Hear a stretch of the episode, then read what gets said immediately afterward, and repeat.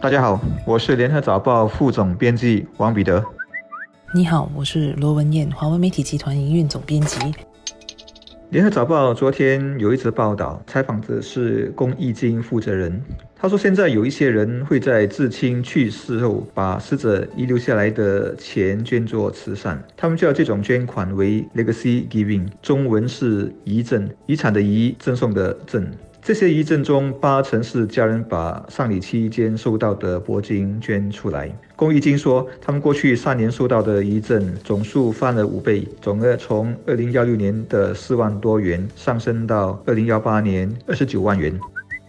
公益金所获得的遗赠的数额，三年来翻五倍，看起来似乎惊人的多，但实际数额并不是特别大，而每年的捐赠人数也相对平稳。我不知道其他的慈善团体是否有这样的数字，不过我相信，随着新加坡社会的日趋富裕，回馈社会和帮助他人的观念越来越强，把遗产或部分遗产留给慈善机构的这个趋势会持续下去，而且数额会日益增加。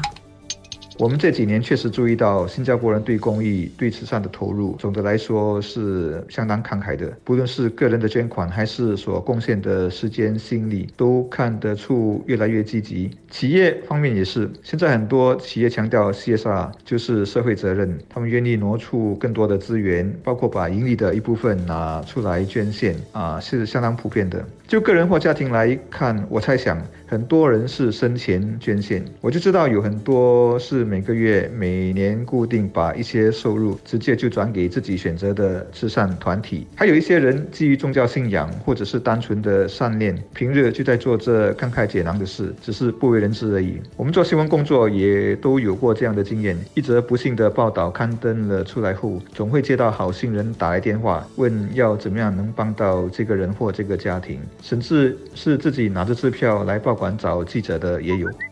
我们一般的传统观念呢，都是把遗产都留给我们的子孙家人。或许过去我们的先辈经济环境也没有那么好，所以可以留的遗产也不会是特别多，所以能够留的都留给了家人和亲友。现在新加坡人的经济环境好得多了，嗯，我们一生中累积的财富也更多，也更有能力能够捐赠给慈善机构或者是其他需要帮助的团体。不过我相信，其实多数人可能没有这个意识，或者也不知道应该要怎么去做。也有些人可能会以为说要把遗产捐赠给慈善机构的话，是个很复杂的手续，或者是昂贵，或者也觉得说自己的钱财也不多，不足以设立信托或者基金来做慈善。但是实际上多有多的做法，没有上百万元的遗产，还是可以把部分的遗产捐赠给慈善机构。所以我想，这也就是人们有没有那个意识，以及知道该怎么做的这个问题了。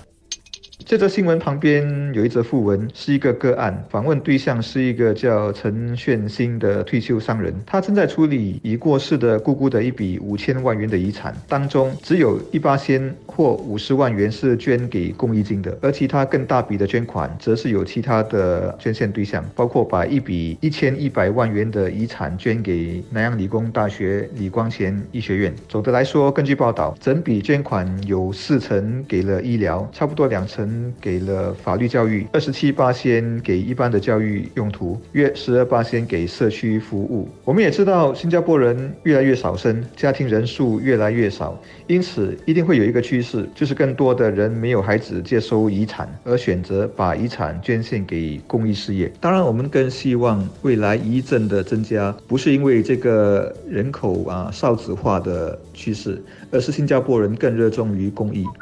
我想也是多数新加坡人都没有规划遗产的做法。人们对遗产规划的最大的误解是认为遗产规划是有钱人的玩意儿。这种想法虽然不正确，但也不算说大错特错。当然要有资产才能做规划。如果一穷二白，又没有房子又没有储蓄的话，也确实没有什么好规划的。但是随着国人日益富裕，人到了中年或多或少都会累积一定的资产，所以只要有资产，就必须要做一些遗产的规划。更何况在新加坡，多数人都有一套房子，即便是只有一间政府祖屋，所以我们也应该在适当的时候想想，往生之后遗产要怎么处理。在这个时候，或许我们也就可以把部分的遗产规划给慈善机构，或者是我们认为值得帮助的的一些团体。